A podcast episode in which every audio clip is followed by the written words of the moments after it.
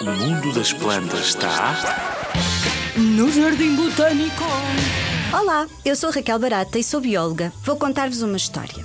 Reza a lenda que Hércules, um semideus muito forte, teve que roubar três maçãs douradas de um jardim, guardadas por um dragão de 100 cabeças. O dragão foi morto e cada gota de sangue, a tocar o sol, fez nascer um dragoeiro. Esta lenda explica a cor vermelha da resina, conhecida como sangue de dragão, usada durante séculos na medicina e na tinturaria, em tecidos ou em madeiras. Dizem que os violinos Stradivarius, hoje muito valiosos, eram pintados com esta resina. Esta planta é originária dos Açores, da Madeira, das Canárias e de Cabo Verde.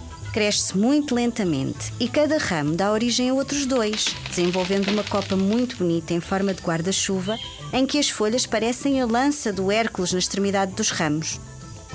Existem exemplares muito grandes, com centenas de anos. É uma espécie nativa que tem que ser conservada devido à utilização intensiva que sofreu para o fabrico do sangue de dragão, mas também porque foi muito destruído o sítio onde ela vive. As suas raízes aéreas lembram as garras do dragão. Vem conhecê-lo no Jardim Botânico de Lisboa.